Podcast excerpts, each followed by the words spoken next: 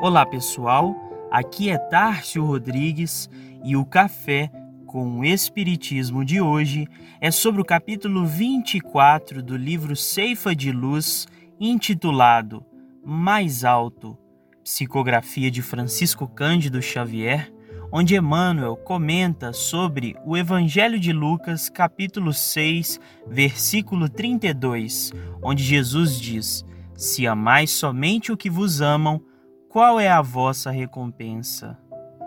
Emmanuel diz: Evidentemente é sempre mais fácil estimar os que nos amam, valorizar os que nos servem, apoiar os que nos aplaudem, alegrarmos-nos com aqueles que se nos regozijam com a presença, solidarizarmos-nos com os que nos seguem, louvar os que nos reverenciam, ajudar companheiros agradecidos e trabalhar com os que se afinam conosco. Em Jesus, porém, a vida nos impele a diretrizes mais altas.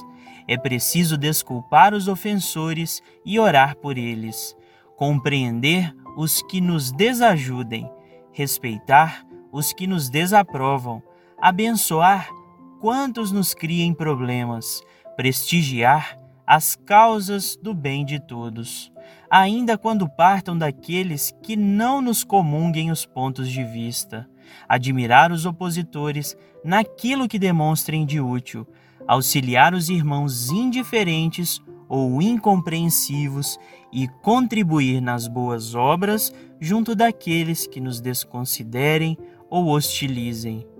Evidentemente, como explica Emmanuel, é sempre mais fácil lidar com aqueles que se afinam conosco. É sempre mais agradável estarmos no conforto daqueles que partilham as mesmas ideias e pensamentos, mas a reflexão nos pede para traçarmos diretrizes mais altas. Sabemos que o amor ao próximo é o princípio da caridade e o amor àqueles que não nos agradam ou até nos ofendem é a aplicação mais sublime e a maior vitória que o cristão pode ter contra o egoísmo e o orgulho.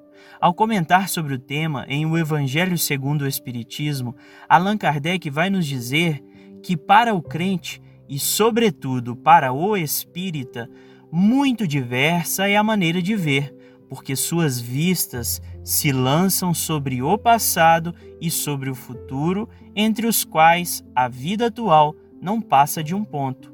Sabe ele que, pela mesma destinação da terra, deve esperar topar aí com homens maus e perversos, que as maldades com que se defronta fazem parte das provas que lhe cumpre suportar, e o elevado ponto de vista em que se coloca lhe torna menos amargas as vicissitudes, quer advenham dos homens, quer das coisas. Se não se queixa das provas, tampouco deve queixar-se dos que lhe servem de instrumento. Se em vez de se queixar, agradece a Deus o experimentá-lo, deve também agradecer a mão que lhe dá ensejo de demonstrar a sua paciência e a sua resignação. Esta ideia o dispõe naturalmente ao perdão. Sente, além disso, que quanto mais generoso for, tanto mais se engrandece aos seus próprios olhos e se põe fora do alcance dos dardos do seu inimigo. O homem que no mundo ocupa elevada posição não se julga ofendido com os insultos daquele a quem considera seu inferior. O mesmo se dá com o que no mundo moral se eleva acima da humanidade material. Este compreende que o ódio e o rancor o aviltariam e rebaixariam. Ora, para ser superior ao seu adversário, preciso é que tenha alma maior, mais nobre, mais generosa do que a desse último. Como bem colocado por Kardec, nós agimos bem quando oferecemos o nosso melhor ao próximo, principalmente ao adversário, àquele que não nos agrada ou muitas vezes não partilha das mesmas ideias que as nossas. Se alguém nos incomoda ao ponto de perdermos a calma e a paciência, saibamos que este é instrumento de que Deus se serve para nos provar a verdadeira e mais sublime caridade.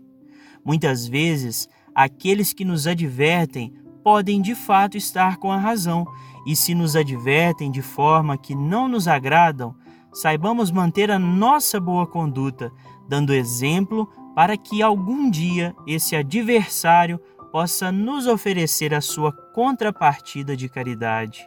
Assim concluímos com Emmanuel, quando neste mesmo capítulo em que comentamos, nos diz que, como é fácil de anotar, tudo agrada quando se trate de agir segundo os padrões de vivência que nos lisonjeiem a personalidade. Entretanto, para servir com o Cristo, é necessário colaborar na construção do reino do amor com a obrigação de erguer-nos mais alto para esquecer o próprio egoísmo e realizar algo diferente. Fiquem com Deus e até o próximo episódio do Café com o Espiritismo.